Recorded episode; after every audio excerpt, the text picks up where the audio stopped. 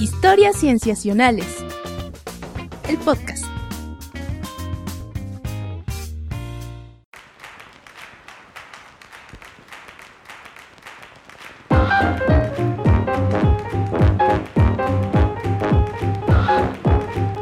Bienvenidos a Historias Cienciacionales. Una vez más estamos grabando para ustedes para traerles aquello en la ciencia que ha sido premiado por los premios Nobel.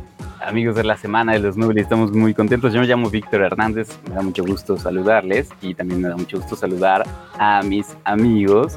Comenzaré por Sofía Flores. Hola Sof, ¿cómo estás? Hola Víctor, muy bien, ¿tú qué tal? Bien, bien, bien. En esta que es una de las semanas más moviditas del año en cuestión de comunicación de la ciencia. Oh, yo tengo que confesar que es mi equivalente a la Navidad cuando era niña. Mm. Me despierto emocionada a ver quién ha sido premiado este, este día. Porque además nos toca justo que hacen el anuncio a nuestras horas de madrugada, ¿no? Entonces... De- debo confesar que el de física estaba yo despierta, muy pendiente, a las casi 5 de la mañana, hora latinoamericana. Ah, eso es compromiso. Todo sea Buenísimo. por ustedes. Ay, gracias. Eh, también todo sea por nuestro querido Rodrigo Pacheco, que también anda por acá. Hola, Pach. Hola, ¿qué tal? ¿Qué tal a todos? ¿Cómo están? Yo estoy muy contento de otra vez estar hablando de los Nobels ahora del 2020.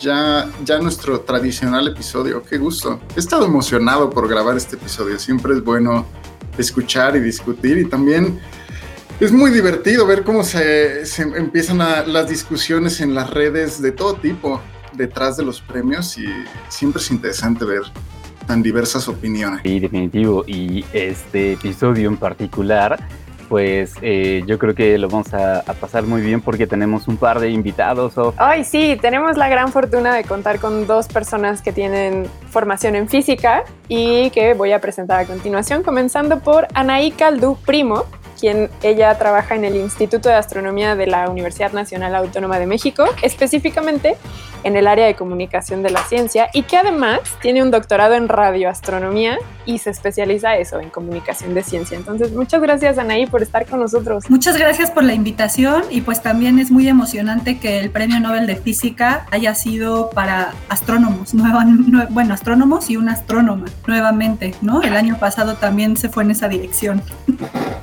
Sí, sí, sí. También hemos sido muy afortunados porque te invitamos sin saber hacia dónde iría el Nobel y, y tuvimos Sí, el, el de, de tenerte. Espero estar a la altura. seguro que sí, seguro que sí. Muchas gracias, Anaí. Y Gracias también presento a nuestro otro físico, quien es Santiago Hernández Gómez. Él se especializa en mecánica cuántica, entonces también nos va a ayudar un poco a explicar allí algo que tenga que ver con, bueno, ya hablaremos de eso. Y él está haciendo su doctorado en la Universidad de Florencia, en Italia. Hola, Santiago. Hola, hola a todos y gracias por la invitación. Estoy muy emocionado por participar aquí. Soy un gran fan de historias cienciacionales. Y pues nada, bueno, en realidad sí, eh, como dices tú, lo de mecánica cuántica está difícil encontrar la relación con el premio Nobel de este año.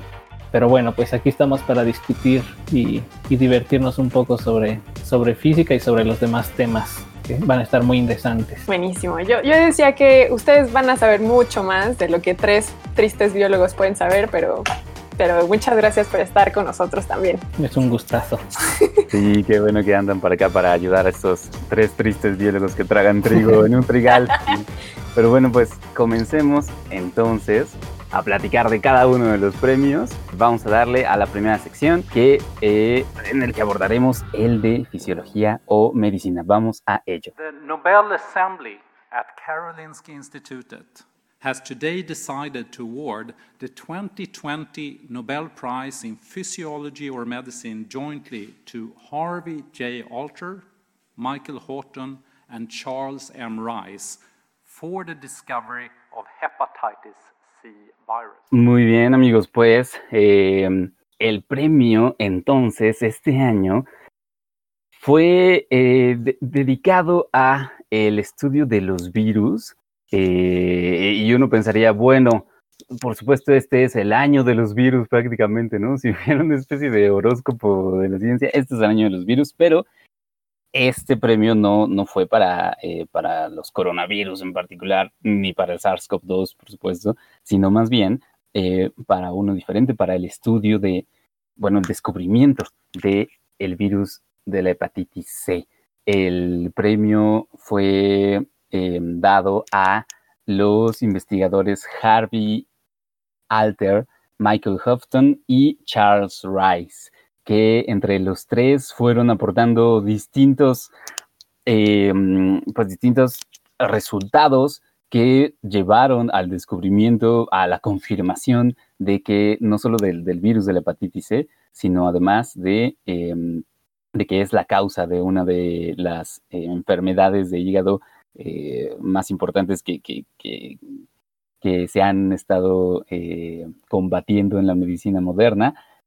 Em, y pues es eso básicamente. Digo, vamos a platicar un poco más de, algunos detalles quizá, pero pues tenemos este premio de fisiología o medicina dedicado a investigación en virus, en particular al de la hepatitis C. Sí, justo es súper importante porque de hecho ya se había dado un Nobel de Medicina por descubrir un virus de hepatitis, concretamente el de la hepatitis B. Y ese virus, ese Nobel se dio en el 76 resultado de que Baruch Bloomberg había eh, publicado su artículo en el 65 anunciando eso, el hallazgo o la descripción de este virus de la hepatitis B.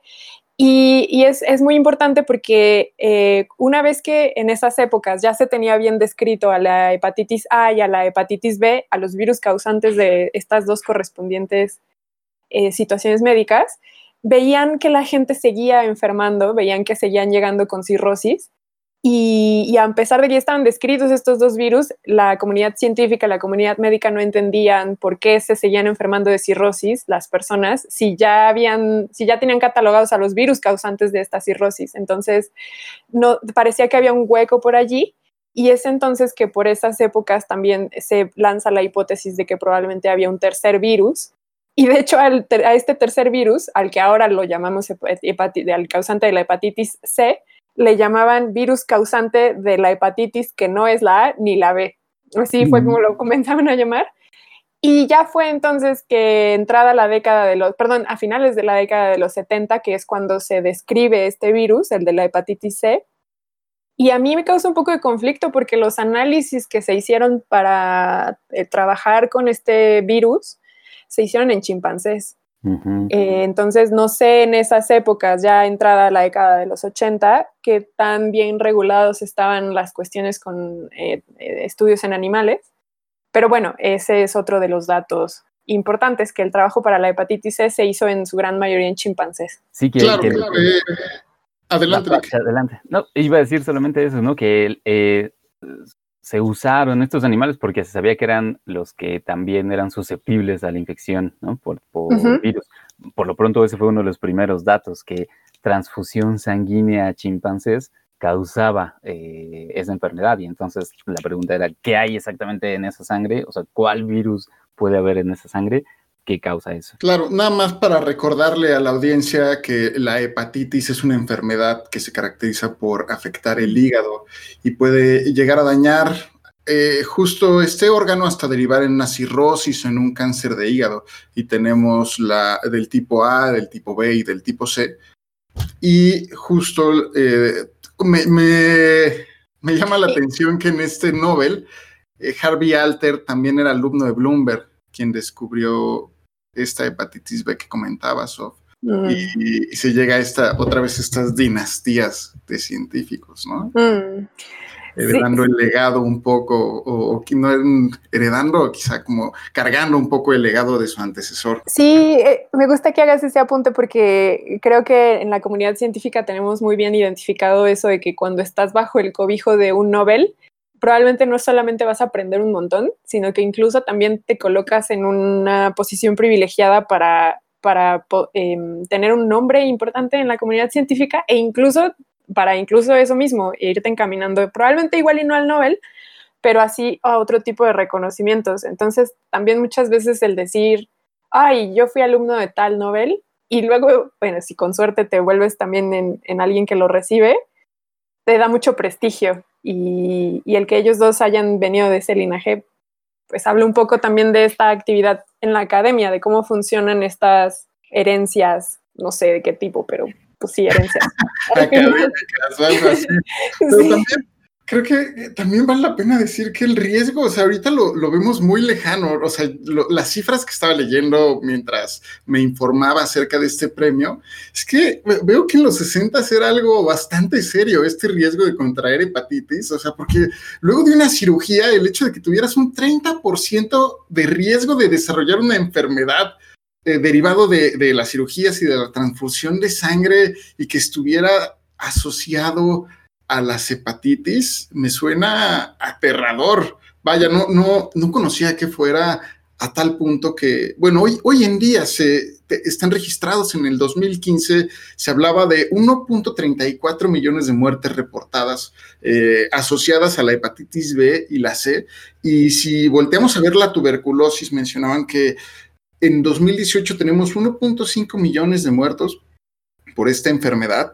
Y vaya, llama la atención que es una enfermedad que realmente causa un impacto a muchísima, estamos hablando de millones de personas alrededor de todo el mundo. Mm. Y me llama la atención que menciones esas cifras, Pach, porque fíjate que yo leí en un texto de El País, este periódico español, que ellos decían que ya eh, esperan que para 2024, para dentro de tres años, en la hepatitis C esté erradicada en España. Entonces, eh, me, me- me llama la atención esta disociación de datos. Yo creo que es a nivel mundial. Ah, no, no, sí, pero me refiero a que, o sea, ya hay países que ya pueden hablar de erradicarla y Ah, aún claro, así todavía hay millones de personas que se siguen no solo contagiando, sino hasta muriendo. claro, entiendo. Sí, sin duda es eh, el contraste que, que siempre ocurre en estos temas de salud alrededor del mundo. Y en Y otros. hablan, sí, y justo retomando esto que acabas de decir, de hablar del contraste, a mí algo que me llamó mucho la atención fue el costo de la medicina para tratar la hepati- hepatitis C,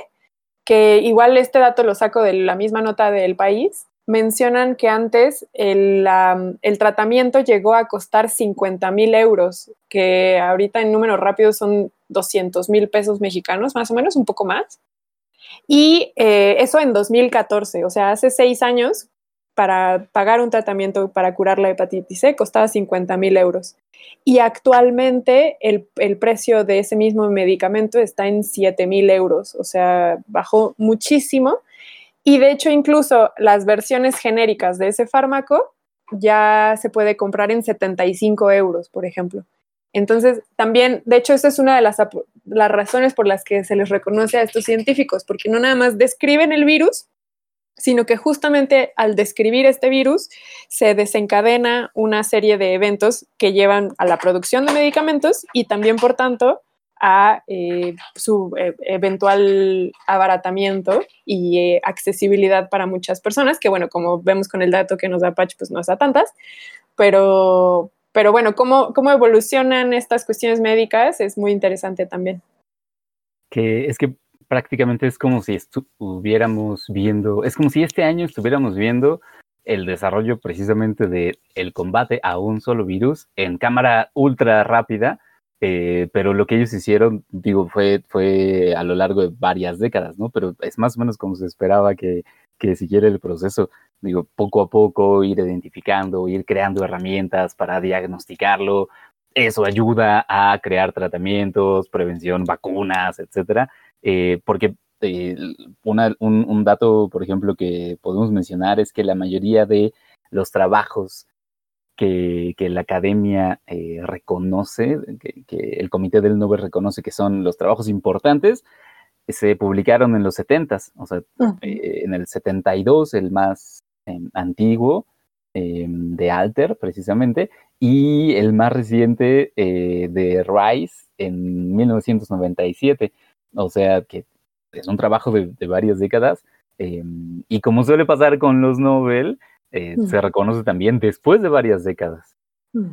Sí, que, y yo no sé también si esto ayude a contextualizar al mismo coronavirus que mencionabas tú al principio, bueno, al coronavirus nuevo que mencionas, Vic, porque eh, mucho, por ejemplo, de lo que hemos comentado a lo largo de nuestros episodios es que la gente se desesperaba, por ejemplo, de ver que la producción de una vacuna tarda mucho tiempo. Y pues al menos aquí, en el caso del, del hepatitis C, es justo poner en, relevancia o, al menos poner eh, de frente de nuestras caras cómo se da la evolución del tratamiento de una enfermedad causada por un virus. O sea, no es nada más el, el, ver que la gente se enferma y se muere, sino luego es identificar qué es eso que lo causa y luego, con suerte, encontrar una cura y un tratamiento. Y, y como bien dices, o sea, han pasado por lo menos 50 años. Entonces, ojalá el nuevo coronavirus no nos tenga encerrados 50 años, pero, no. pero, pero justo es eso, o sea, el coronavirus ha hecho cosas en un tiempo exorbitantemente rápido, porque un transcurso, podríamos decir, natural, es que tome eso, o sea, décadas, como lo vemos con la hepatitis C. Sí, sí, sí, sí. Eh, oigan, otra cosa interesante que mencionar eh, al respecto de los receptores recipientes de este virus, de este virus, de este premio, es que, eh, bueno, siempre que se premia solamente a tres personas por un campo de investigación amplio, surge la pregunta de qué tan injusto es para las personas que también han trabajado muy duro, que han aportado mucho, pero que pues por no ser los, los jefes del grupo de trabajo o los primeros autores o los autores senior de los artículos no resultan también eh, merecedores de este premio, ¿no? Eh, y es interesante que en algunos de las eh, de, los datos que se mencionaban en redes y, y está el registro también, que eh, Michael Houghton en particular eh, en algún momento recibió también un premio por este mismo tipo de trabajo, el premio Gardner, este, pero lo declinó recibirlo, ¿no? Y hmm. lo que se comenta es que una de sus razones era precisamente que no sentía que fuera eh, merecedor de él eh, por encima de sus colegas que trabajaron tanto como él. Eh, no, no, no ha mencionado nada respecto de si va a declinar o no este Nobel, pero, eh, o bueno, por lo menos yo no lo he visto hasta el día de hoy, ¿no? El miércoles 7. Eh, pero sería interesante ver si tiene algo también que decir a ese respecto. Sí, pues eh, imagínense, si así nos emocionamos con el de medicina, espérense a que hablemos del de física y del de química, porque ahí sí nos vamos a descoser. también, bueno, también agregar que los, o sea, el tratamiento del que mencionabas que cada vez ha reducido su costo bastante, o sea, cada vez lo reduce más. Eh, está probado que cura a cerca del 95% de los pacientes, eh, incluidos casos que, que realmente eh, se, se, encuentran con la enfermedad avanzada y responden bastante bien, lo cual llama pues, la atención de cómo se ha dominado, por decirlo de alguna forma, esta, esta enfermedad. Sí, sí, definitivamente que eh, ahora sí que sus contribuciones al bienestar de la humanidad, tal como lo ponía Alfred Nobel en su testamento, son palpables. Claro, y otra vez, eh, al igual que lo han hecho eh, y continúan haciendo, en esta ocasión también me gusta esta parte que premien a, al proceso de cómo se va llevando a cabo y no una sola investigación. Pero también eh, había muchas quejas también de la representatividad al ser el primero de estos premios de este año. No sé si alcanzaron a leer al respecto o vieron estas eh, muestras. Mm, no, no, al respecto de qué, Pacha. Ah, de que otra vez eran premiados tres científicos blancos. Ah, ya. Y al ser el primero, al, al ser uno de los primeros eh, premios entregados, pues hubo mucho de otra vez lo mismo, ¿no? ¿Por qué sí. no incluir otros premios, eh, o incluir a otras personas y a otro tipo de, de, de uh, con otros contextos? De hecho, ahora que ya dices eso, de, desde 1901 que comenzó a entregarse el Nobel en general, en el área de medicina eh, 222 investigadores lo han recibido, lo que representa que del 100% de quienes lo han recibido en la categoría de medicina, el 95% son hombres. Y además se tiene que sumar el, el, hecho de que no hay ningún afrodescendiente que lo ha ganado en toda la etapa. Bueno, creo que sí, pero al menos no en la categoría, creo que de medicina. o no sé si ya me estoy confundiendo con química, pero fue otra de las críticas que se lanzó que solamente son blancos siempre. Y sí, yo me sumo a esa decepción. Cuando vi la, la, entrega de esta primera categoría, me decepcioné mucho porque justo lo que acabas de decir, Pachi, yo lo que pensé es otra vez lo mismo. Eh, ya cambió un poco con el de física y con el de química, pero bueno, eh, supongo que también los premios son reflejo de lo que hemos comentado en otras ediciones de nuestros eh, premios Nobel, que es pues, todos estos estereotipos, lo que la academia perpetúa, y lo que no se puede cambiar tampoco, porque pues al ser un, un testamento, legalmente no se puede modificar ese testamento. Entonces, por, por muy, por muy ortodoxo o, o, obsoleto que sea, pues al final es el deseo de una persona que falleció hace más muchísimos años. Entonces no claro, se puede modificar. Era lo que, para la audiencia, lo que discutíamos un poco en el chat mientras planeamos este episodio de acerca de por qué no se ha adaptado esto, surgen estas preguntas de, bueno, ¿por qué no nos hemos adaptado? ¿no? Porque hemos, también por qué estamos premiando tan tarde las cosas, o por qué se están premiando después de que pasa tanto tiempo. Y vaya, ahorita este año toma relevancia, pero quizá otro año hubiera sido un poco raro eh, no, no, no, premiar. Mm, ahorita no tengo investigaciones frescas, pero seguramente hay otras que han causado un impacto muy grande, como en el caso de, de la de química, que por fin se premia algo relativamente pronto. No, eh, yo estoy ahí en contra y ya lo discutiré cuando lleguemos a química. Ah, ok.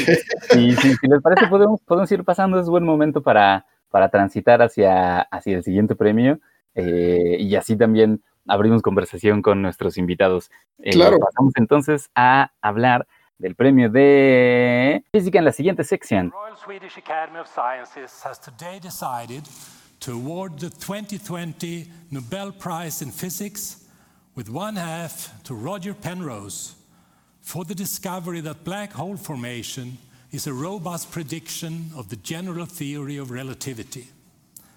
And the other half jointly to Andrea Ghez and Reinhard Genzel for the discovery of a supermassive compact object at the center of our galaxy. Muy bien, amigos. Bueno, el premio Nobel de Física este año fue otorgado a tres personas, eh, pero dividido eh, en dos. Una mitad va para Roger Penrose, eh, por, tal como lo pone el anuncio de la academia, por el descubrimiento de que la formación de agujeros negros es una predicción robusta de la teoría general de la relatividad. Y la otra mitad, eh, en partes iguales, a Reinhard Genzel y a Andrea Hess por el descubrimiento de un obje objeto compacto supermasivo en el centro de nuestra galaxia. Entonces, el tema de este año son los agujeros negros, amigos. Y tal como tal como lo ponía eh, un, un tuitero recientemente, eh, tiene mucho sentido que en 2020, entre todos los años, el premio Nobel de Física vaya a un sisma supermasivo de oscuridad infinita. Se siente muy, se siente muy en ese espíritu. Pero es un premio que tiene muchas cosas que mencionar. Eh, entre ellas, bueno, lo que hablábamos, la, digamos, lo dilatado que llega después de las investigaciones, eh, el tiempo original en que se hicieron las investigaciones, eh, el hecho de que eh, haya sido otorgado a una astrónoma mujer, entre muchas otras cosas. Entonces, vayamos, vayamos viendo cada uno de estos detalles. Pues lo del tiempo, digo, si puedo comentar rápido. Por favor, Anaí, sí. Lo del tiempo es mitad y mitad, porque las investigaciones de Penrose, las, o sea, el desarrollo teórico, de la existencia de los agujeros negros, pues sí es de los años 60, uh -huh. pero la comprobación observacional que también es premiada es de hace un par de años, ¿no? Entonces tampoco pasó tanto tiempo. Sí. O sea, y justamente es con esta comprobación como muy fehaciente que entonces puedes decir, ah, pues Penrose estaba muy bien, ¿no? como antes no podías decir a ciencia cierta que la teoría de Penrose, bueno, había ya muchas evidencias, ¿no? De que uh -huh. los agujeros negros supermasivos existían, pero pues estas observaciones sí fueron muy impresionantes y tomaron mucho tiempo las observaciones mismas en llevarse a cabo, a pesar de que la investigación de ambos, Guess y Gensel empezó en los años 90, pues hay que esperar muchos años para poder ver la órbita de las estrellas, o sea, el camino de las estrellas alrededor del agujero negro para poder decir con seguridad que ahí hay un agujero negro. Entonces, sí, lo de los tiempos es un poco complicado. Sí, el artículo que publicó Penrose es del 65 y como bien decían ahí, los datos experimentales que recolectaron tanto Guess como Gensel, que espero que esté diciendo bien sus apellidos, son desde el 95 hasta el 2019, o sea, más de 20 años de, de estar tomando datos y terminaron hace, de hecho, un año. De hecho, seguramente siguen tomando datos, por eso lo, ponen hasta el 2019. Y, por ejemplo, una de las cosas que es muy interesante es que uno de los, las estrellas que observaron tiene una órbita de 16 años. Entonces, pues justo para, para esta clase de experimentos, realmente tienes que esperar mucho tiempo para, para obtener ya datos suficientemente buenos para publicar algo. Y me recuerda también bastante el, caso de hace un par de años, eh, ahora no recuerdo muy bien el, cuándo fue, pero del famoso bosón de Higgs, que también el descubrimiento teórico en realidad se realizó hace muchos, muchos años y dieron el premio Nobel ya que hubo eh, datos experimentales para confirmarlo. Entonces, digamos, no es una cosa tan extraña que suceda en, física, pero claro, llama la atención. A final de cuentas, si son eh, épocas distintas, los 60 y ya los 2000 y 2010. Sobre todo, Anaí, eh, tú me podrás ayudar un poquito más con esto porque a ti y a mí nos tocó vivir juntas cuando se hizo el anuncio del agujero, de la imagen del agujero negro. Y yo recuerdo que tú nos comentabas que no solamente por sí mismo era una aportación importante porque representaba el ya ver visualizar un agujero negro, sino también representaba algo relevante porque se seguía comprobando esto que Einstein eh, teorizó. Entonces, supongo que el que Penrose haya publicado el artículo 10 años después del fallecimiento de Einstein tiene allí un simbolismo importante y que 80, eh, no, 60 años después se siga corroborando a Einstein, supongo que también tiene ahí su simbolismo, ¿no? Pues sí es impresionante, ¿no? Hay mucho, o sea, si tú platicas con físicos, y bueno, aquí tal vez Santiago, ah, no, porque es cuántica, pero justo el futuro será unir a la cuántica y a la relatividad general. ¿Estás haciendo bullying a Santiago? ¿Qué, predicción tan fuerte, Anaí? Esperemos que sea correcta.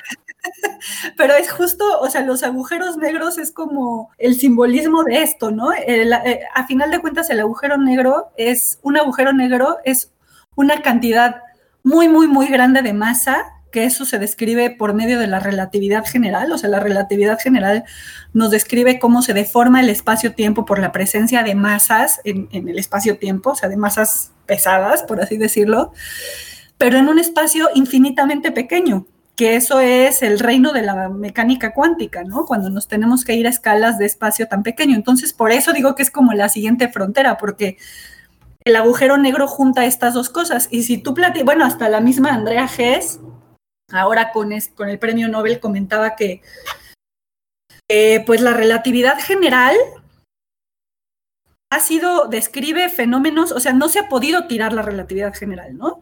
desde que se observó, bueno, desde que se observó el eclipse de Eddington, que fue como la, primera comprobación de, que la teoría de relatividad de Einstein eh, era correcta, porque observaron un eclipse, entonces en el eclipse eh, total de sol, pues no vemos al sol, ¿no? Lo tapa la luna. Y entonces lo que, lo que predecía la teoría es que si hay una estrella que está localizada justo atrás del sol, si no fuera correcta la teoría de relatividad, no la podríamos ver durante el eclipse porque está atrás del Sol y si la luz se, mueve en línea recta, pues no podría atravesar el Sol, ¿no? O sea, no la podríamos ver.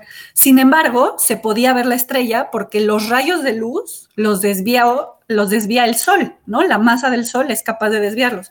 Entonces, esta fue la primera comprobación y de ahí, pues justo ha habido otras, eh, como dijo Sophie, la imagen del agujero negro en M87, pues fue también, o sea, tal cual como lo predecía la teoría de relatividad, ¿no? Para algunos científicos, de hecho, fue eh, como bittersweet, porque pues fue muy emocionante ver la imagen, pero algunos esperaban que cambiara un poco, o sea, que, encontraran algo que no predecía la teoría de relatividad. Sí, como para decir, aquí necesitamos otra física. Mm, Y al final terminó corroborando algo que ya estaba. Exacto, y al final terminó corroborando algo que estaba así. Y estas observaciones de, de Hess y de, y de Gensel, pues justamente digo, todo este tiempo fue como para ir mapeando el caminito de las estrellas ahí cerca, por eso pasaron, sí, 16 años, 20 años para poderlo tener bien. Pero pues las órbitas que siguen estas estrellas también, perdón, la policía está pasando. Sí, creo que fue por las declaraciones que hiciste hace un momento. Sí, ya, Sí, por lo de la cuántica. Ya llegaron por Anaí. ya llegaron por mí. Sí, pero todo este camino de las estrellas es tal cual como lo predice la relatividad general. De hecho, hay una forma que se llama forma de Rosetta, que ya se conocía de Mercu- el, el movimiento de Mercurio, por ejemplo, alrededor del Sol, tampoco podía ser descrito por la mecánica newtoniana. Había distorsiones en el caminito que va siendo así como, como una, no sé, una roseta, como que se va, va girando la, la elipse un poco con el tiempo, entonces va siendo como una forma que parece como una flor. Como un Y ahora-. Como un estilógrafo, exacto. Y ahora, de hecho, en unos últimos resultados que, que publicó Gensel este año, ¿no? Que como dice Santiago, pues sí, han seguido tomando mediciones, se ve que esta estrella también hace esa forma de roseta alrededor del agujero negro, ¿no? Entonces, todo sigue siendo, perdón, ya me extendí, pero ya voy a acabar, todo sigue siendo con la, o sea, la rel- relatividad general sigue siendo lo que mejor describe la física, pero todos los científicos, incluyendo estos mismos, como dije, Andrea Hess, creen que en los agujeros negros justamente es en donde vamos a encontrar eh, el momento en el que la relatividad general no es suficiente. Y ahí entra Santiago con la mecánica. Específicamente Santiago. Oye, Dejaron la bolita, Santiago. qué, qué- qué bueno Qué que justo, responsabilidad. qué bueno que justo lo dices así, porque estaba viendo justo las conferencias con los anuncios y todo, y cómo eh, les hacen algunas preguntas a los premiados. Y justamente la que se conectó fue Hess, Guess, y me dio mucha risa porque le preguntaron, este, fue una pregunta algo así como, eh, que, porque ella había explicado, ¿no? Que en, en el centro de un, o más bien el que había eh, explicado el premio, dijo algo así como que en el centro de un agujero negro, como que el tiempo se detiene. Y bueno, unas explicaciones un poco más técnicas sobre hacia dónde apunta la dirección del tiempo y todo eso, pero, pero básicamente dijo esa frase de que el tiempo se detiene en el centro de un agujero negro. Y entonces uno de los periodistas le preguntó a Hess eh, que si el tiempo se detenía adentro de un agujero negro, este, que se detenía cuándo, o sea, se detenía cuando era el pasado, o sea, se detuvo, o se detiene en lo que es nuestro futuro, o ¿qué, qué significa que se detenga el tiempo. Y Hess le dijo, bueno, lo que pasa es que no sabemos qué ocurre en el centro de un agujero negro. Y ya, esa fue la, la- la respuesta de, del premio Nobel que, sobre agujeros negros. Entonces, este, claro, lo que pasa es que hay muchas cosas muy interesantes y, y tenemos modos para medir la presencia de agujeros negros y todo, pero realmente sí, como dices tú, el centro de un agujero negro sigue siendo una especie de punto débil de la teoría porque a- aún matemáticamente tiene unas consecuencias bastante extrañas. Entonces, seguramente si, si, si le estás buscando como el, el modo de, de darle un golpe a la relatividad general, seguramente los, los agujeros negros son un buen candidato. Me gusta. Y de hecho, me gusta- Perdón, Santiago, síguele. no, eh, solo iba a decir que, porque estaban comentando sobre la, eh, la famosísima foto del agujero negro que salió hace poquísimo. Y debo confesar que eh, cuando yo estaba viendo eh, la premiación y vi el título Agujeros Negros, dije, claro, se lo dieron a la fotografía. Después Mm. creo que me enteré de que, que no entra en, en por- como que en los tiempos, porque me parece que eligen a los candidatos unos meses antes de que salieran las fotos y todo, pero yo- la verdad yo pensé que iban que iba a hacer esto y, y- y ya me llevó una sorpresa cuando, cuando fue eh, este otro trabajo. Mm. Mm. Yo, yo justo quería apuntar eso que tú mencionas, Santiago, porque yo cuando leí la noticia, leí que le preguntaron a Gess por teléfono qué es un agujero negro y que su respuesta fue no lo sabemos. Yo me quedé Sí. impactada, o sea, Qué a la padre. mujer a la mujer que le están dando un premio Nobel por agujeros negros, su respuesta es no sabemos qué es. O sea, me dejó estupefacta. ¿Qué, qué nivel de seguridad de- para decir no lo sabemos? Es como, sabes, cuando estás estudiando un tema más y más a profundidad y te dicen que cada vez te surgen más dudas, pues sí, la verdad es que sí ocurre un poco así. Entonces, como que tener, dar una definición de un concepto tan complejo como un agujero negro y sobre todo eh, un ambiente periodístico de, eh, que, digo, probablemente en, en un congreso específico de, de, gente que se dedica a eso se podría hacer una discusión más eh, ligera, pero hacer una declaración así al, al público en general sobre qué es un agujero negro se vuelve de verdad muy, muy complicado. Y pues ya, si el premio Nobel no puede definirlo en pocas palabras, Nosotros obviamente. Exacto. Sí. Como, como, como decía Felipito en una tira de Mafalda, eh, nos podemos sentir orgullosos de compartir esa incapacidad con una científica tan importante. Yo tengo una duda que quisiera preguntarle a los dos y eh, preferiría, me gustaría que los dos contestaran porque ya es más una cuestión desde mi ignorancia de la física y quisiera conocer cuál es su punto de vista.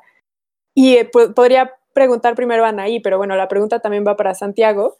Eh, yo los escucho justo cómo dicen esto, o sea, mi pregunta inicial sobre Einstein y cómo se sigue demostrando Einstein iba en el sentido porque luego quería hacerles esta pregunta y que es, ¿qué tanto es que en realidad justo esto que dijeron del agujero negro, qué tanto es que se siga demostrando a Einstein porque seguimos embebidos en el mismo paradigma, o sea, este, como este eh, no sé si sea un chiste o una falacia, no sé cuál sea el nombre, pero esta idea de que un pez le pregunta a otro, a otro pez cómo está el agua y que entonces el pez se queda con la duda de, pues, ¿qué es el agua?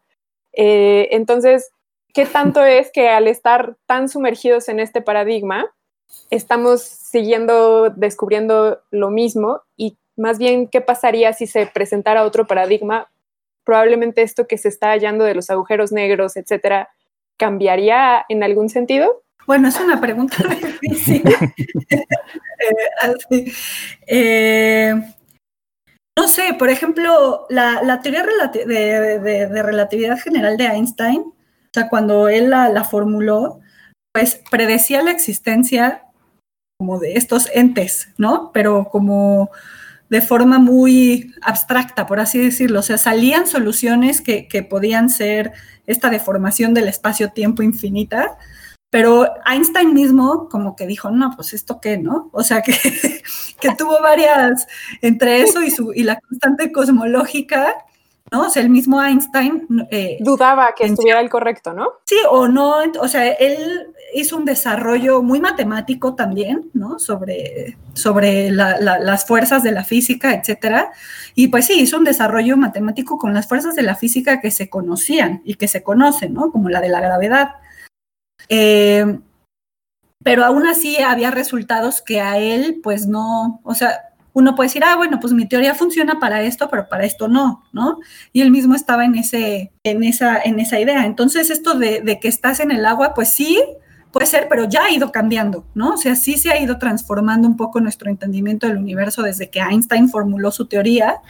Eh, de hecho, la primera descripción matemática de los agujeros negros no la hizo Penrose, sino que la hizo Carl Schwarzschild. El apellido impronunciable. Sí, sí, también. Además suena muy Schwarzschild, ¿no? Entonces, bueno, Carl, le diremos Carl. Eh, pero él tomó una, bueno, y aparte estaba, es una historia muy buena porque estaba en plena guerra mundial, ¿no? En la primera guerra mundial, en las trincheras, y en sus tiempos libres pensaba sobre general, ¿no? Wow. Y, e hizo como una primera descripción de los agujeros negros, pero bajo suposiciones muy estrictas de simetría, ¿no? Como, de hecho, Schwarzschild es muy famoso porque todavía se le sigue conociendo así como a la última frontera de la cual puede escapar la luz, es el radio de Schwarzschild, ¿no? Pero Penrose, su gran contribución es que él, de forma también totalmente matemática, o sea, a mí lo que me impresiona, por ejemplo, de los descubrimientos como el de Penrose, es que son totalmente abstractos, ¿no? Es como utilizar las matemáticas que muchas veces uno piensa como, ¿y eso qué? sí, o sea, que se clavan en unas cosas que dices, bueno, ¿y eso qué? Y pues pueden pasar muchos años con eso qué, y él con base a topología y pensando en la relatividad general, etcétera, pues pudo describir que los agujeros negros son algo que no necesitas reglas de simetría, sino que surge naturalmente de la teoría de relatividad general de Einstein. Mm. Y entonces digo, esa fue también una teoría, pero mucha gente seguía creyendo que, pues tal vez justo eso, ¿no? Como hay esos matemáticas. O sea, no, no tiene por qué ser real. Y estas pruebas que han ido surgiendo en los últimos tiempos, Sofi, pues también requieren de tecnología impresionante, mm. ¿no? O sea, la imagen del agujero negro de M87 es tecnología impresionante en donde se utilizaron radiotelescopios en diferentes partes del mundo trabajando al mismo tiempo para poder ver a esas escalas. Mm. Y también esto, o sea, uno puede decir como, ay, medir estrellas que se están moviendo alrededor del centro de la galaxia, ¿qué? ¿No? Me encanta cómo estás diciendo lo de las matemáticas, de la astronomía, ¿eso qué? como si fuera... Y la física igual. sí, porque puedes pensar como, ay, bueno, pues ver una órbita de una estrella suena medio aburrido, ¿no? Pero en esta región del centro de la galaxia hay tanto polvo, hay tanto gas, que es casi imposible ver estas estrellas porque están embebidas en este polvo. Entonces, también se necesitan desarrollos tecnológicos impresionantes como la óptica adaptativa para poder hacer estas mediciones. Entonces, yo creo que más bien el paradigma empieza a cambiar ahora en que podemos empezar a investigarlo, porque antes eran solo teorías y ahora estamos viendo física, ¿no? De estas cosas. Mm. Entonces, no sé. Sí, sí, sí, no, sí, o sea, también se parece mucho, bueno, sin quitarle la respuesta a Santiago, pero lo que él mismo también decía, ¿no? De que, por ejemplo, con el ejemplo que puso de Higgs, de que también se necesitó incluso, por ejemplo, eh, construir el colisionador de hadrones, por ejemplo, ¿no? Para, para poder llevar a cabo las experimentaciones y que al final a él le dan el premio Nobel a Higgs no nada más por su trabajo teórico, sino también por, por, por hallarlo, por, por, describir que efectivamente eso que él había teorizado años antes, efectivamente existe. Y por eso le dan el Nobel, por, por el trabajo teórico y práctico. Pero Santiago, no te quiero quitar la palabra. No, eh, eh, ya pasó tanto tiempo que no, no recuerdo bien cuál era la pregunta, perdón.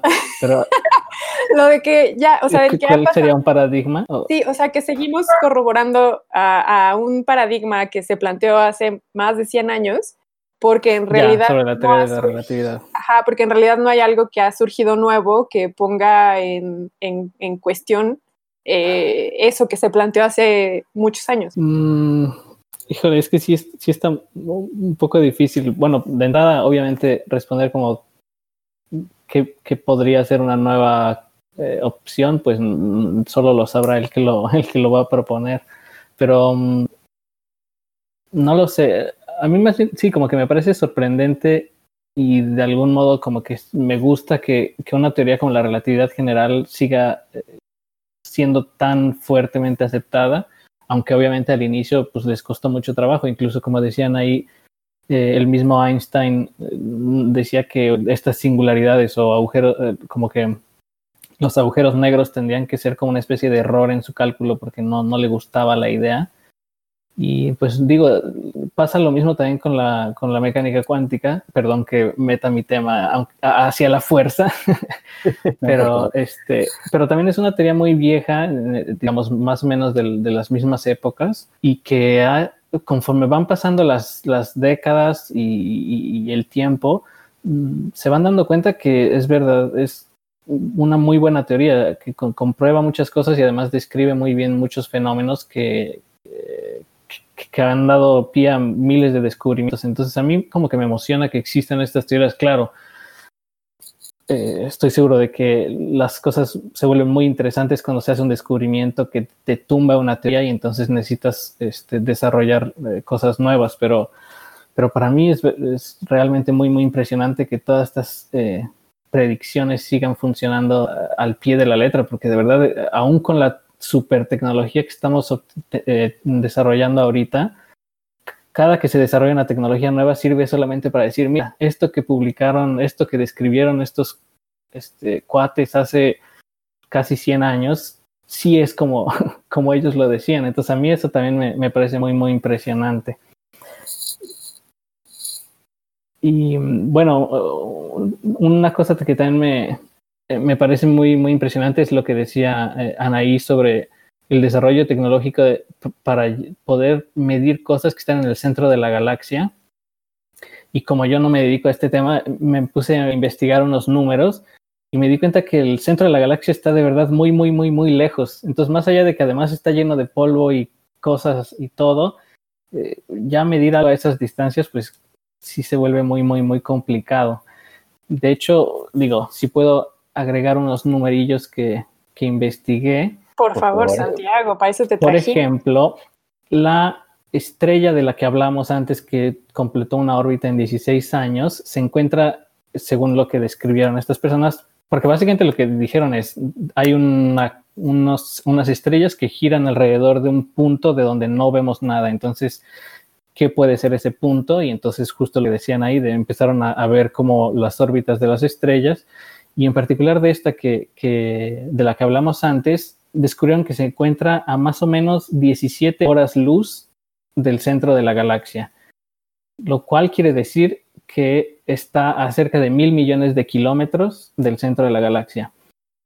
Que igual y son números grandes y cuesta trabajo eh, dimensionarlos. Entonces, una comparación es, es, que este que está a 17 horas luz, eh, digamos, esta estrella está a 17 horas luz del centro de la galaxia y Plutón se encuentra a 5.5 horas luz de nuestro Sol.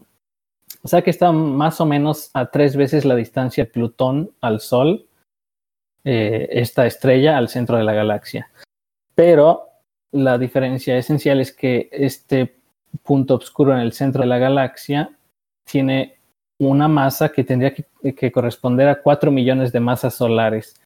Y entonces, pues justo a la conclusión a la que llegan es que no puede ser nada más que un agujero negro supermasivo, porque en un, eh, son ya distancias que en realidad no son tan grandes. Digamos, esta estrella es comparable con el tamaño de nuestro sistema solar. Perdón, la órbita de esta estrella es comparable con, con, nuestro, sistema solar, pero está girando en torno a una cosa que tiene 4 millones de masas solares y entonces como que los números empiezan ahí a, a, ser muy evidente que, que de veras tiene que ser un agujero negro, que no hay otra explicación. Y bueno, ya nada más como para agregar más numeritos a todo esto, la distancia a la que estamos nosotros del centro de, la galaxia son 26 kiloaños luz. Eh, espero no equivocarme por ahí si Anaí tiene el dato, pero eh, creo que esto es lo que... Ok.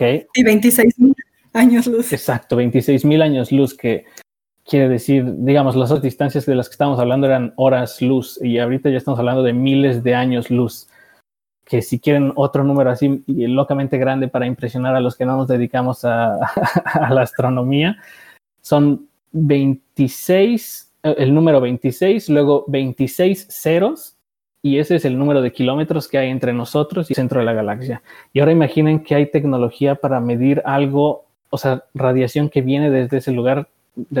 Yo insisto que los desarrollos tecnológicos son de las cosas que más, más me gustan de los premios Nobel de mm. física en particular, aunque sí, digamos, la discusión entre cuál es el aporte para la humanidad de, este premio, pues igual y es otro tema, pero, pero de verdad a mí los desarrollos tecnológicos me parecen increíbles. No, porque eventualmente, eh, aunque parezcan triviales estos hallazgos, usando una palabra de físicos, al final, eh, al final sí desembocan en, aplicaciones tecnológicas que nos ayudan a los mortales. O sea, no sé, ustedes sabrán más de cómo algo que se premió que parecía que no tenía sentido, actualmente nos ayuda, por ejemplo, a que hoy estemos conectados eh, gracias al Internet, por decir una cosa, ¿no? O sea, ustedes sabrán más de eso, pero pero al final sí, sí, eventualmente llegan a nosotros, ¿no? Bueno, en eso tienes mucha razón. Justo me hiciste recordar eh, unos premios sobre trampas atómicas y cosas del estilo que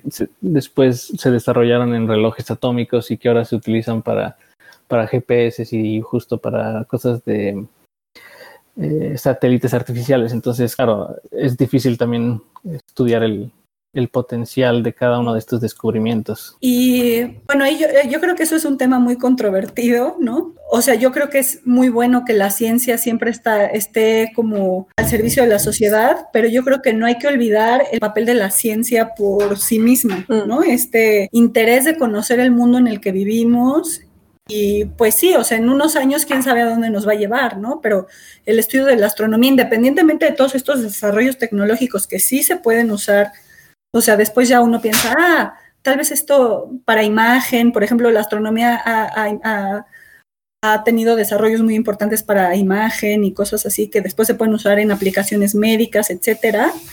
Pero, pero un astrónomo no está pensando en eso cuando propone su, o un astrónomo, una astrónoma, ¿no? No está pensando en cómo se va a usar esta cámara en infrarrojo que estoy usando para medir las estrellas en el centro de la galaxia para la medicina, ¿no? Eso es como otra área, pero pues están buscando respuestas fundamentales al mundo en el que vivimos y yo creo que eso debería de tener un valor en sí mismo también.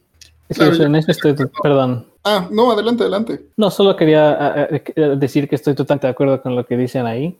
Y yo también, de hecho, me dedico a cosas de, de ciencia fundamental, entonces no, para mí es, la ciencia es ya válida por sí misma, obviamente. Pero bueno, nada más diciendo como de que a veces se menciona que los premios Nobel son como para grandes avances en post de la humanidad y a veces cuesta trabajo verlo, sobre todo creo que en el caso de física, porque pues los premios de medicina y fisiología siempre son muy claros eh, en, su, en su aportación. Eh, pero no, tienes totalmente razón. Yo creo que el, el, hecho de que sea difícil ver eh, en tiempos cortos cuál va a ser el avance o el, el aporte, no quiere decir que no, le resta importancia. Estoy totalmente de acuerdo. Yo estoy de acuerdo también con ustedes, pero esto que dice el aporte que, que hay, ah, muchas veces no tiene que ser práctico. Bueno, al menos desde mi perspectiva, lo, comparto, como, como bien decían ahí. En este caso, el simple hecho de podernos llegar a hacer estas preguntas de nuestro entorno y qué ocurre y entender qué hay detrás de esto que consideramos realidad, y ese sentir y ese, esa capacidad que tenemos todos como, como humanidad, ah, para mí me parece fantástico que, que, lo sepamos, ¿no? Que el simple hecho de saberlo es, es ya para mí suficiente eh, este, este aporte. Si, si no, en, en, al final, ¿qué, ¿de qué trata todo, no? Si no es entender nuestro, nuestro entorno. Y también me gustaría resaltar no solo los avances tecnológicos que brillan en este tipo de galardones, también me gustaría apuntar que, por ejemplo, las observaciones de GES llevaron 16 años y lo que implica trabajar en algo durante 16 años eh, es, no, es, no, es, no es trivial, porque requiere de fondos, requiere de voluntades gubernamentales, requiere de un cuerpo de científicos consolidado y, justo esto, imagínense investigar 16 años, como bien dice, en la órbita de unas estrellas al centro de la galaxia y que reciba este financiamiento. Y vaya, solo resaltar esta importancia de los financiamientos, de los proyectos de largo plazo y de los resultados tan bellos que pueden llegar a dar. Yo solo quiero decir que me da mucho gusto estar discutiendo esto con personas tan sensibles. creo que los tres los últimos tres comentarios que han hecho son imprescindibles. Sí, sí, y, les, les, propongo que, bueno, eh, cerremos aquí entonces esta charla respecto de este premio eh, para quedarnos con este buen sabor de boca en el que hacemos loas por la ciencia fundamental, por la ciencia básica. Y pasamos a el tercer premio, que, ya comentaremos porque también tenemos mucho que platicar de él. Pero muy bien, seguimos todos aquí. Entonces pasamos a la tercera. The Royal Swedish Academy of Sciences has today decided to award the 2020 Nobel Prize in Chemistry jointly to Emmanuel Charpentier and Jennifer Doudna Muy bien, en este vamos a hablar de el Premio Nobel de Bioquímica, quiero decir química, que esta, este, este, año fue otorgado eh, a dos, dos, dos investigadoras, eh, pues un poco consentidas de este podcast también, porque hemos hablado mucho de ellas, que son Emmanuel Charpentier y Jennifer Doudna por el desarrollo, déjenme les leo tal cual como lo pone el, el comité del Nobel, por el desarrollo de un método para la edición genómica. Amigos, llegó entonces el premio que muchas personas estaban esperando para la tecnología que conocemos quizá un poco de manera más popular como CRISPR. De edición genómica. Sí, que este premio toma relevancia también porque es la primera vez que dos científicas obtienen el premio juntas. Nunca antes había sucedido. Y creo que es un premio que hay que hacerle un montón de cortes para analizarlo desde un montón de ángulos. Y me gustaría empezar, para no perder el hilo de lo que ustedes terminaron con el de física, que es esta idea de la ciencia básica y de la ciencia aplicada, eh, porque en realidad mi aportación para comenzar con este tema es que los científicos o la comunidad científica no usaba el término de ciencia aplicada. Esta idea de que la ciencia es aplicada viene de hecho de una herencia de la política estadounidense concretamente. Es a través de discursos que dan políticos estadounidenses posterior a la guerra, Segunda Guerra Mundial y en plena Guerra Fría, que ellos en sus discursos empiezan a hablar de ciencia aplicada. Y es entonces cuando la comunidad científica se apropia de esta idea, pero en realidad me gusta mucho que ustedes hayan hecho esa distinción, porque en realidad los científicos creo que tienen muy claro que ciencia no tiene esta, estas, estas barreras que la distinguen entre lo que funciona y lo que no funciona para la sociedad, sino que todo funciona por el simple hecho de existir. Pero bueno, nada más quería apuntar eso, porque CRISPR es justamente un gran modelo de por qué existe esta idea de la ciencia básica o de la ciencia fundamental y la ciencia aplicada, justamente por cómo surge CRISPR. Y rápido, CRISPR fue descrito como un, como un fenómeno que ocurre en bacterias a finales de los 80 y estas dos mujeres, concretamente en el 2012, publican un artículo en el que eh, hablan de este sistema, pero cómo ellas lo utilizaron para editar el genoma de bacterias. Y es por esto que les dan el premio Nobel, porque ellas dos son las primeras en editar con éxito el genoma de una bacteria. Ahora, aquí hay un problema. Unos meses después, otro, otro investigador publicó la misma situación, editó el genoma, pero de células eucariotas, y a él no le dan el Nobel solamente se los dan a ellas, que lo hicieron en células procariontas. Y yo lo que veo ahí, la lectura que yo hago es que se los dan a ellas porque el año pasado le otorgaron la patente a él, al investigador, a Shang, que fue quien lo describió en, en eucariontas, él ganó la patente, la ganó junto con el MIT. Después de un buen rato de, batalla legal, ¿no? Sí, de hecho, inmediatamente después de que hacen las descripciones respectivas, tanto ellas en el 2012 con procariontas como, ellos, como él en eucariontas, comienza la batalla legal al punto en el que la Unión Europea, el Parlamento de la Unión Europea, se metió a defender a Charpentier y a Dogna, porque las dos son europeas, y, por ejemplo, eh, defendían a nivel de que en el país donde una de ellas estaba, ahora no recuerdo, pero es un país escandinavo, eh, las ideas son, no, no quiero decir patentables, pero tienen una protección intelectual. Entonces, el simple hecho de que tú tengas una idea ya puede ser protegido intelectualmente. Y como eso era el argumento que ellos defendían en el Parlamento Europeo, que el simple hecho de que sus investigadoras hubieran tenido la idea eso las hacía acreedoras a la patente. En cambio, las leyes de Estados Unidos lo que dicen es que no, que lo que aplica es eh, pues, cuestiones más de publicaciones y de cuestiones que tienen que ver más con lo que se hace público, pero también lo que se protege. Y entonces es por eso que al final las leyes, pues por esta eh, lectura que se hace justo de las normas, termina dándole el resultado positivo al MIT y a Shang y por eso a él le dan la patente, a pesar de que ellas hicieron la descripción primero. Incluso se llevaron hasta notas de laboratorio para decir, miren, nuestras ideas las escribimos antes que él. A ese nivel llegaron en la disputa por la patente. Esa es la lectura rápida de a bote pronto que yo hago de por qué les dan el Nobel a ellas dos.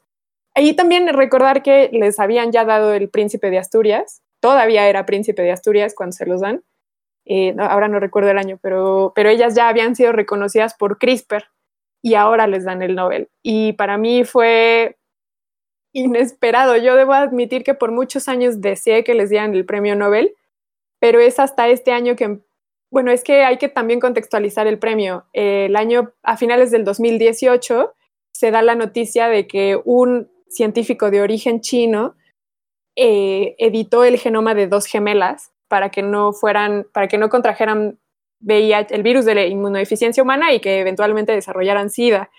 Y eh, cuando la comunidad científica se entera de que este científico les había editado el genoma a dos bebés, se desata una controversia gigantesca. Además, la manera en cómo lo hace, lo hace a través de un video de YouTube, no lo hizo con un artículo publicado. Cuando lo presentó en el Congreso, pues ahí estaba, de hecho, esta eh, Doudna estaba en el Congreso y ella estaba, se dice que estaba enojadísima. Y, es entonces que se lanza una moratoria a inicios del 2019. Doudna es una de las firmantes y ella dice, tenemos que detener esto porque eh, pues es que no se puede, o sea, ya llegamos al punto en que con CRISPR estamos editando el genoma de personas sin su consentimiento y no sabemos ni siquiera qué puede llegar a suceder con esta tecnología. Entonces tenemos que detenernos, tenemos que revisar como comunidad científica qué estamos haciendo y también sentarnos con los políticos, con los gobernantes de cada nación y decidir qué es lo mejor para cada una de los de las poblaciones humanas, porque esto se nos está saliendo de control. Y, yo por eso estoy en contra de que se le premie con tanta mm, prontitud a estas mujeres. Una, por, porque, bueno, sí, ok, publicaron su artículo hace ocho años, pero, pero como bien dice Vic, o sea, desde entonces ha habido una, una disputa por la patente la patente se otorga el año pasado y eh, se, publica esta situación de que se les editó el genoma a dos gemelas, se publica la moratoria también el año pasado y se les da el premio Nobel este año. O sea, es, es, es muy pronto. Yo, desde mi punto de vista, yo creo que se debió haber dejado ver cómo se conducían las, las decisiones y, y, y, es para esa es mi lectura, es, que es una venganza de algún tipo y que es de algún tipo también muy, muy inmaduro en términos de tiempo darles el premio. Y es lo que tengo que decir por ahora. Es, algo revelador, por ejemplo, que el premio Nobel que reciban sea el de química y no el de medicina o fisiología, ¿no? Que precisamente si pensara que eh, esta tecnología eh, se espera que tenga grandes resultados en términos de terapia génica, que incluso pueda llegar a permitirnos eh, erradicar enfermedades hereditarias. Que ya se usa. La FDA ya ha probado técnicas. Exacto, ya, estamos en ese, en ese, umbral, ¿no? Em, pero bueno, como que lo que suena mucho son eso, ¿no? Sus aplicaciones médicas.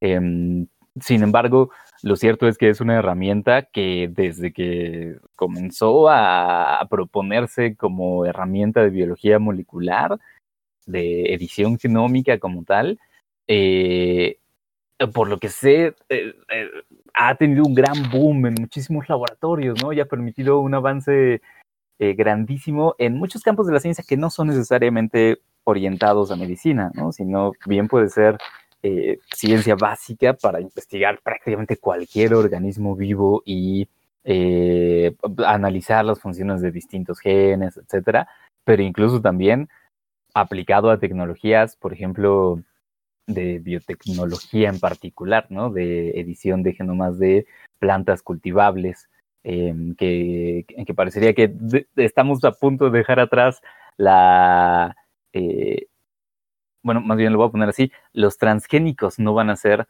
la tecnología, la biotecnología más importante para cultivos, sino que la edición genómica eh, va a ser lo que, lo que venga más fuerte, ¿no? En, términos de biotecnología eh, aplicada a, eh, a, cultivos.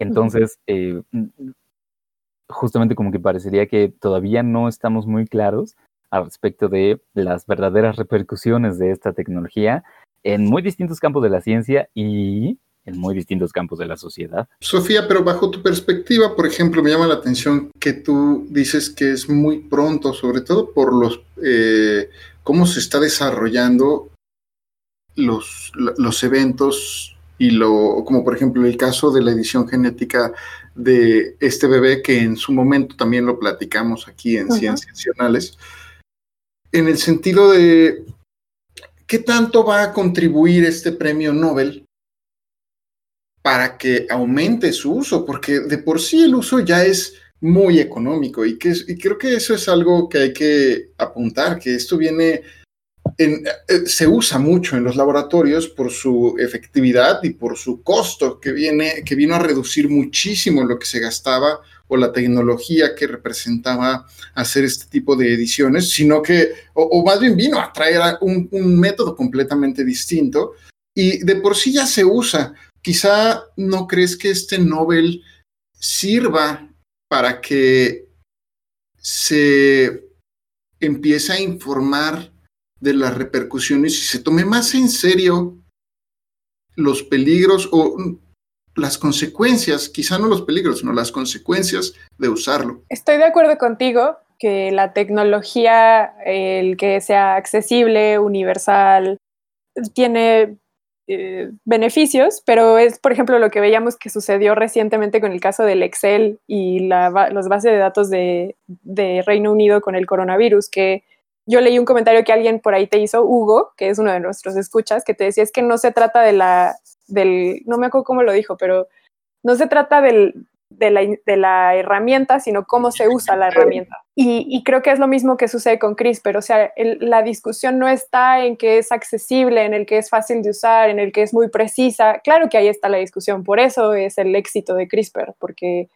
porque está al alcance de cualquier eh, laboratorio del mundo. La discusión es en cómo los científicos están usando la tecnología. Y por, por mucho que haya científicos con buenas intenciones, el mismo científico chino, él dice que él tenía la intención de curar, o sea, de hacer que las personas ya no se infecten de VIH, ¿no? Pero, pero no se sabe el alcance que va a tener el que estas chiquitas tengan esta predisposición a ya no contagiarse del virus de inmunodeficiencia humana, pero de contraer enfermedades que no saben que van a desarrollar. Y, entonces yo más bien diría que al revés, yo diría que los premios lo que hacen es que legitiman y es justamente lo que hemos discutido, por ejemplo, con el caso del de física ahorita, ¿no? O sea, lo que hace es que sigue legitimando lo que se propuso por Einstein, lo que se ha propuesto por muchos físicos desde hace un montón de años. Y eso es para, por eso es que la humanidad da premios, para, para legitimar, para que la sociedad llegue a un consenso de decir, esto tiene que sobresalir. Y es lo que yo veo que están haciendo con CRISPR y con estas dos mujeres. Están legitimando el que ellas son las propietarias de esta idea o de este desarrollo científico y que es una tecnología que también se está legitimando su, su, uso. Eh, entonces, por eso yo digo que es poco prudente que se haga ahora, porque el darle ese poder tan pronto sin saber cuáles van a ser las consecuencias, a mí eso es eh, la, preocupación que me da, que eso, que, que, se le da ese poder a la tecnología. Dando ese contexto que estás diciendo, da mucha comezón entonces que no esté Sang presente en, dentro de los galardonados. Claro, es que eso es a mí lo que me da la impresión. O sea, él también hizo ese trabajo y lo hizo en eucariontes. O sea, él todavía abrió más el panorama porque ellas se limitan a bacterias, pero él lo abre a eucariontes y que bueno, si nos ponemos a contar, pues hay muchas más bacterias que eucariontes, ¿no? Pero bueno, este, al final él abre todavía un poquito más el espectro y a él no se le premia. Y por ejemplo, ahorita también aprovechando que ya mencionaste, eh, estoy leyendo también en las redes sociales que, por ejemplo, se habla mucho de, Francisco Mojica, este español que en realidad él describió el sistema en arqueas y en, en si no estoy en lo incorrecto, ahorita lo, corroboro, pero Mojica también hizo trabajo eh, en el 2000 concretamente no, no fue en Ecoli. los que fueron, ahora voy a hablar de los que fue en Ecoli. Francisco Mojica, de la Universidad de Alicante en España, publica en 2000 un artículo en el que él describe el sistema CRISPR en, en, arqueas y en otro tipo de bacterias. En el 87 ya lo habían descrito unos japoneses, eh, también cómo funcionaba. Es hasta el, entre el 2004-2005 que se lanza la hipótesis de que este sistema que se había descrito probablemente tenía implicaciones para el sistema inmune de las bacterias. Y es en 2007 que se corrobora en E. coli, perdón, en Streptococcus eh, thermophilus, que efectivamente CRISPR es un sistema que le funciona a las bacterias como un sistema de inmune, o sea, que es el sistema inmune de las bacterias para protegerse de la entrada de fagos. Y es entonces cuando se publica este artículo en 2007 que Charpentier y Dogna dicen, hmm, esto se puede usar para edición genética, pero no son las únicas, o sea, son un montón de científicos que se lanzan a, poner a prueba esa hipótesis y son ellas las primeras en demostrarlo. Pero te digo, o sea, con meses de diferencia, Shang lo demuestra también en E. coli, y no porque, perdón, en eucariontes, y no porque les estuviera copiando a ellas, o no por, sino porque en realidad había un conjunto de científicos que estaban trabajando en la misma hipótesis. Entonces, ahí yo me regresaría. ¿Por qué no se le premió, por ejemplo, a este grupo de científicos japoneses que describieron el sistema en el 87? ¿Por qué no se le premia también a Mojica, que también lo hizo en Arqueas? Eh, o sea, se les premia a ellas dos. Entonces ahí hay una cuestión política eh, que es a mí lo que me llama la atención. Sobre todo considerando los premios que acabamos hablando de ese proceso. Mm, exacto.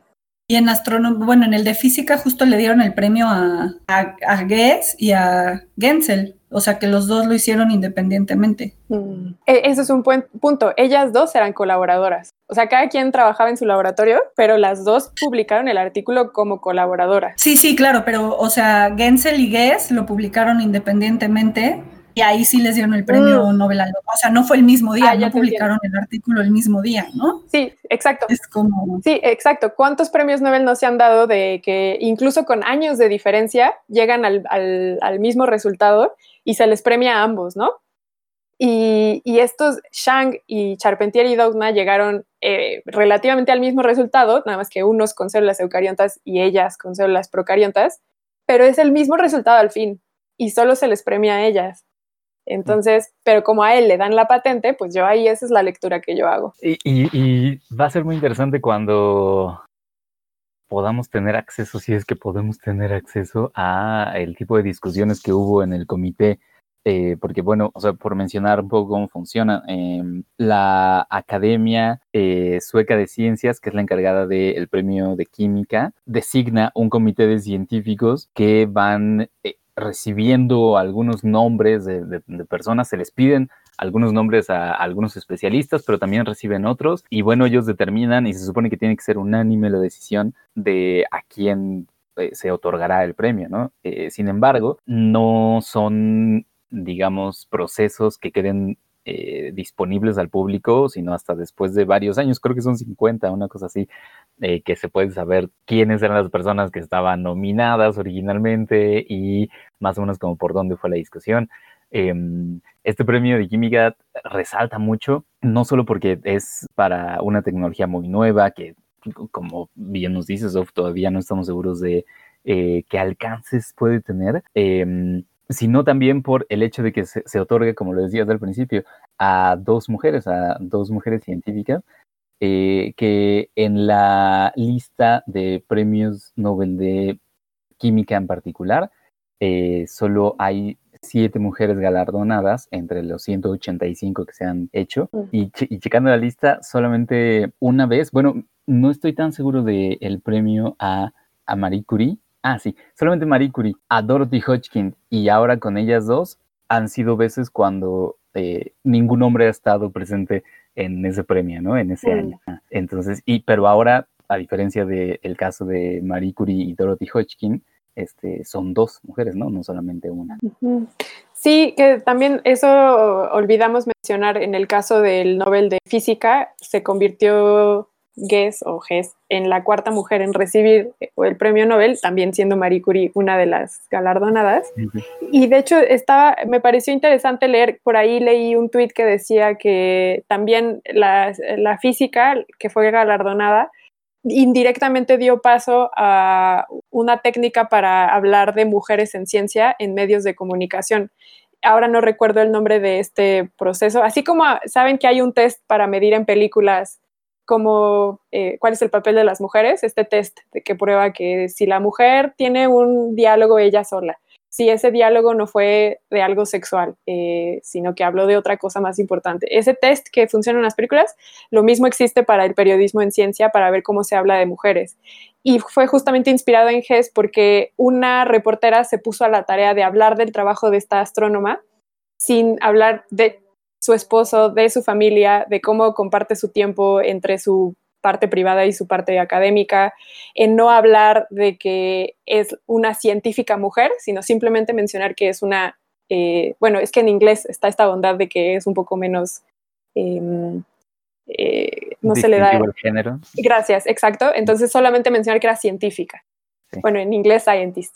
Eh, o sea, se puso como varias metas esta periodista de ciencia para no destacar que ella era más valiosa por ser mujer, sino simplemente hablar de ella como ese científico, científica.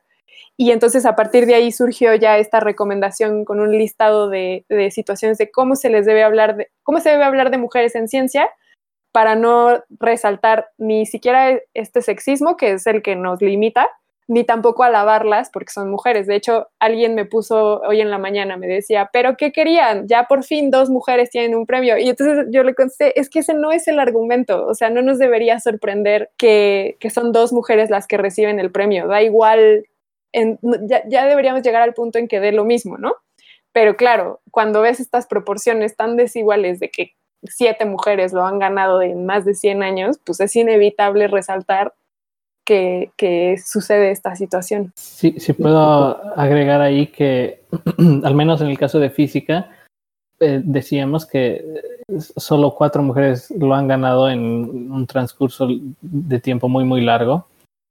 Pero en los últimos dos, eh, digamos, de los últimos tres premios Nobel, en dos de ellos ha habido participación de mujeres. Entonces, pues digo, ojalá sea una tendencia, obviamente, y y, pero bueno, sí es, es, lo que decías tú, las proporciones y todo se vuelven eh, realmente muy eh, apabullantes porque después de tantos años eh, parece increíble que no haya más participación, no digo no, no más participación, quise decir más, premi más premios, porque obviamente la aportación eh, está ahí desde hace mucho tiempo. Mm. Y por ejemplo también es un dato revelador, me parece que en promedio las tres científicas galardonadas este año eh, son mucho más jóvenes que los hombres galardonados este año, con excepción de uno de los, eh, de los eh, galardonados en medicina, Michael Houghton, eh, que, que, nació en el 77. Ah, no, no es cierto. Él nació en el, no estoy leyendo el año en el que se doctoró, pero no viene el año en el que nació, entonces olvídenlo, no es la excepción. En promedio, sí, las, las tres científicas son más jóvenes, mucho más jóvenes, son de los 60, las tres.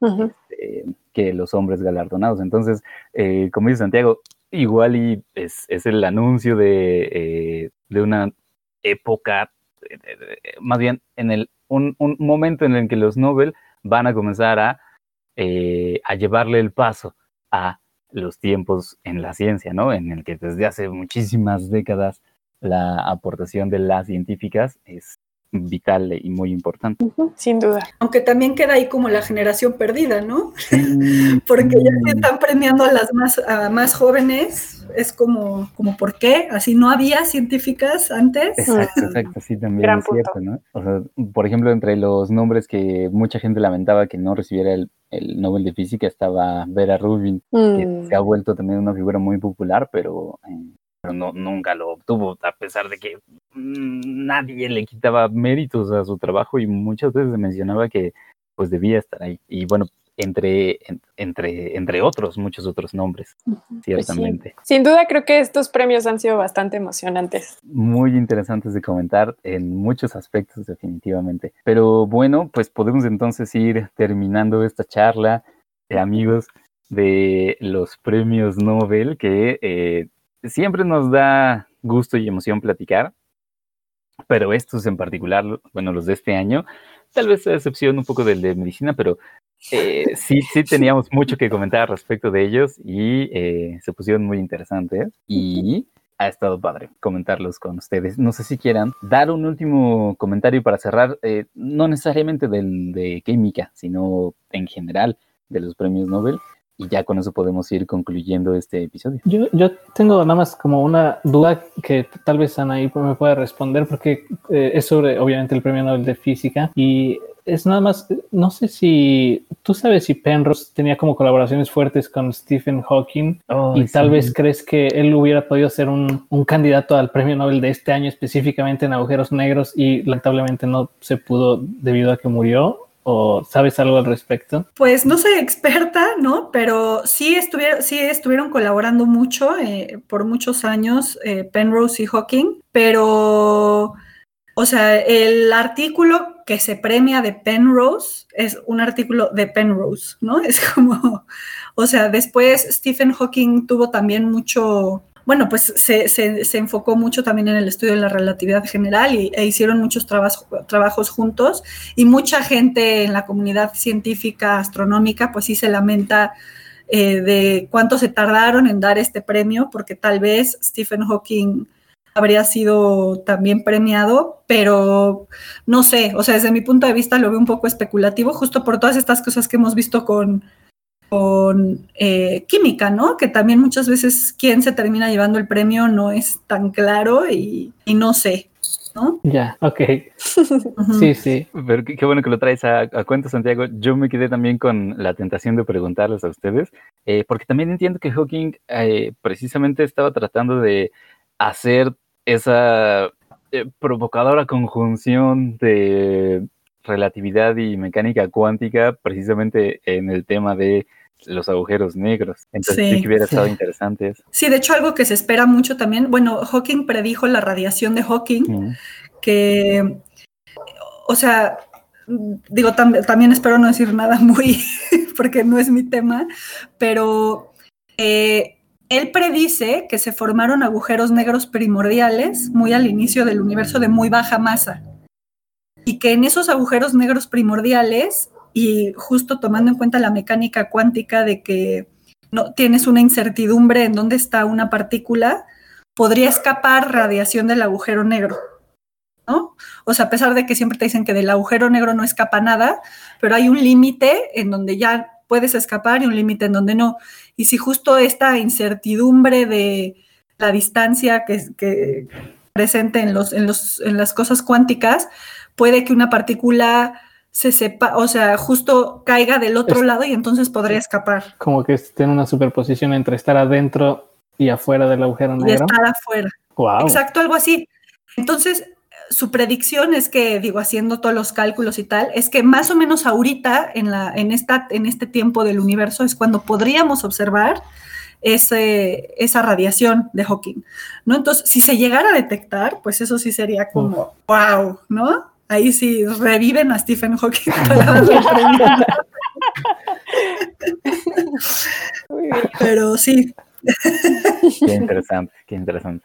Y si quisieran, ay, perdón Vic, me estás metiendo en lo que, pero a, agregando a lo que dijo Vic, también si ustedes quisieran eh, concluir algo aparte de eso, eh, los Nobel en general. Pues bueno, a mí el, el como, como, tal vez a otros de ustedes, eh, el de, el de medicina como que me pasó muy por encima, de, como que no, no, me llamó tanto la atención. Y el del de química también me pareció un tema muy interesante y el hecho de que sea un descubrimiento desde de hace ocho años también me llama la atención, sobre todo ya que to tocamos el tema de que en los otros casos se hablaba de cosas de hace más de, de 50 años o algo por el estilo. Y, pero bueno, claro, siempre queda la parte controversial de la que, de la que hablaron y que, y que bueno, es, es, es una cosa complicada. De hecho, sí, puedo solo agregar que también al, al, a la persona que presentó el premio le hicieron una pregunta al final como de cuál, de por qué, como que cuáles son las consecuencias negativas de esto y se negó mucho a responder porque pues sí podría llegar a tener consecuencias que el, en sus palabras era algo así como tan tan malas que prefiero no hablar de ello. Mm. Este, pero bueno, sí. Y del mm. de física, pues nada, a mí solo decir que de veras me parece súper, súper impresionante. Por un lado, eh, la capacidad matemática de Penrose para desarrollar estas cosas. Por otro, el, el, los avances tecnológicos y las propuestas tan ingeniosas e interesantes que hicieron ambos eh, físicos experimentales para hacer estas mediciones, de verdad cre creo que sí, sí, sí valían ganarse un premio Nobel definitivamente. Anaí, ¿tú quisieras concluir con algo? Pues a mí me gustaría concluir más bien justo con la reflexión que, que creo que fue una de las con las que se inició la conversación y es como de la representatividad de un premio que va a una persona o a un grupo muy pequeño de personas cuando pues en realidad la ciencia se construye en grupo, ¿no? Y muchas personas contribuyen, justo, por ejemplo, hablando de estos avances tecnológicos en el área que conozco más, que es la astronomía, la óptica adapta adaptativa, es un esfuerzo bestial, colectivo, en donde también participan aparte multidisciplinas, ¿no? De ingeniería para construcción, etcétera. Entonces, yo creo que también lo que nos falta es apreciar ese esfuerzo colectivo. de la ciencia. Sí, definitivo. Yo, yo aquí eh, daré mi comentario final en ese mismo tenor. Eh, porque eh, efectivamente, como, como nos lo cuestionó Pacha al principio, pues que tendría de malo que el, el, Nobel ahora se pudiera dar a grupos o incluso a instituciones. Ya el Nobel de la Paz se puede dar a grupos. Y, y, y, y, si es una cuestión del testamento, no sé, o sea, yo no creo que Alfred Nobel no estuviera de acuerdo en que se hiciera ese cambio, ¿no? Para, para reflejar mucho más. para, para, reflejar mucho más cómo funciona la ciencia ahora. Sí, también, bueno, también te, tendríamos que estar cambiando las reglas a cada, con cada movimiento social, revolución social, ¿no? Seguro lo que se hubiera premiado en los 60 hubiera sido muy distinto a lo que premiaríamos hoy. Y también eso nos ayuda mucho a distanciar los premios y analizarlos en su contexto propio. No podemos uh -huh. analizar lo que sucedía hace 10, 20, 100 años en lo, usando el paradigma actual, ¿no? O sea, es dejar las cosas en sus contextos, eh, analizarlas desde ahí y, y, pues más bien ser abiertos a, a que los tiempos cambian, que hay estructuras que no, pero bueno, entender de dónde vienen esas estructuras, ¿no? Claro, sobre todo en la forma de, tomando mi comentario final, en la forma que se, que han, se han convertido los Nobels al punto en que es una institución que da estos premios, pero se vuelven los premios que todo el mundo espera para premiar estos, estos grandes avances científicos, pero que ahora sentimos que quizá no están los tiempos en los que vivimos de cierta forma. Eh, quizá a algunos no les gustan tanto los premios que vayan a dar o vaya, siempre hay esta ligera insatisfacción y también a, a lo largo de los años se ha ido acumulando en la comunidad científica y en diversas esferas de la ciencia esta insatisfacción que dejan los premios Nobel, sobre todo como lo decimos, la falta de representatividad, la falta de que no se dan premios póstumos, eh, ciertas reglas que ahora consideramos añejas. Eh, en fin, ahora eh, esperemos que estos premios, estos premios, como bien decían al principio, había mucha emoción por el de medicina y resultó, bueno, digo, la emoción no fue tanta como de, a partir de que anunciaron el premio, pero sucedió que en química, al menos aquí, hubo eh, muchos comentarios que surgieron al respecto. En fin, uno, esperemos que vayan mejorando la situación y también que aparezcan otros que también tomen relevancia. Por ahí está el Breakthrough Award, que no ha tomado la popularidad que debería, que incluso lo intentan hacer con invitando actores, haciendo como si fuera una entrega de Oscars, que ya sí. llevar actores nada más a sentarse de adorno me parece un poquito ridículo. Eh, pero en fin, se toman estas iniciativas para llamar la atención a la gente de estos premios, por ejemplo, los Breakthrough que dan estos galardones a investigaciones que están ocurriendo ya, ¿no? Hace, fueron, creo que el año pasado se lo dieron a la fotografía del agujero negro que sucedió uh -huh. inmediatamente. Entonces, pues eso, que a ver qué, qué, nos dan el próximo año los Nobel y siempre es agridulce hablar de, esta, de estos premios. Sí, yo nada más para terminar ya tengo el nombre del, del test que se usa para hablar de mujeres en ciencia eh, en términos de comunicación. Se llama el Fink-Beiner Test. Fink-Beiner Test. ¿Por qué les ponen apellidos tan extraños, Dios mío? tan difíciles de pronunciar en español. Sí. Eh, pero sí, pues entonces nos quedamos con eso pensando en que, pues después de todo, tal vez con excepción de este año, pero hasta antes, la Semana de los Nobel es cuando más se habla de ciencia en los medios eh, de comunicación globales, ¿no? Entonces, uh -huh. también esa, esa repercusión que tienen es importante. Bueno, mmm, amigos, pues llegamos al final de este episodio. Eh, muchas gracias eh, a nuestros invitados. Sí, Ana. Y, con nosotros. Uh -huh. Bueno, siempre al final les pedimos algún método de contacto por si alguien quedó muy intrigado y quisiera contactarlos. Entonces, no sabemos, Anaí, Santiago, si ustedes quisieran compartir alguno, ya sea red social, un correo. Yo no tengo Facebook.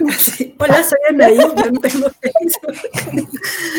pero me pueden escribir a a.caldu, como caldo pero con u, arroba astro.unam nobel.mx. Buenísimo. Pues Y- yo soy más o menos eh, igual, no tengo Facebook, no tengo Twitter, este. Ah, no, Facebook sí tengo, pero creo que está abandonado por ahí. Este. Pero bueno, también les dejo mi correo si alguien quisiera eh, contactarme, es hernández arroba lens.unifi.it y ya. Perfecto. Muchísimas gracias. Gracias a Anaí Caldú y a Santiago eh, Hernández por haber estado con. bueno, voy a decir sus apellidos maternos también. Anaí Caldú Primo y Santiago Hernández Gómez por haber estado con nosotros, con, iluminándonos con el premio de física. Muchas gracias por la invitación. Sí, gracias. Y gracias a ustedes. Y también gracias a ustedes, amigos, Patch, Sof. Sí, gracias. Eh, recuerden que nos pueden encontrar en, en Facebook o en Twitter. Bueno, en Facebook como Historias Cienciacionales, en Twitter como arroba Cienciacionales, en cualquier plataforma de streaming que deseen como Historias Cienciacionales y en eh, correo electrónico nos pueden escribir a historiascienciacionales arroba gmail.com y ya de manera personal, Vic, ¿tú cómo te encontramos? Eh, puede ser en Twitter como arroba Víctor Rogelio. A mí me pueden encontrar como arroba pacheco vv. ¿Y a ti, Sofía? Ese, yo estoy como arroba soflofu. Y, y a quienes escucharon este episodio les agradecemos enormemente y saben que una manera en que nos pueden ayudar es recomendándonos con quien crean que le puede gustar este podcast, poniendo una reseña en alguna de las plataformas en las que nos escuchen, algún like, una estrella, interactuando con nosotros a través de los medios de contacto que ya nos dijo Sofía, eh, o em, alguna palabra mensajera, alguna cosa así que nos quieran hacer llegar, nos daría también enorme gusto. Este fue pues este episodio especial de los Nobel de Historias Sensacionales. Hasta pronto.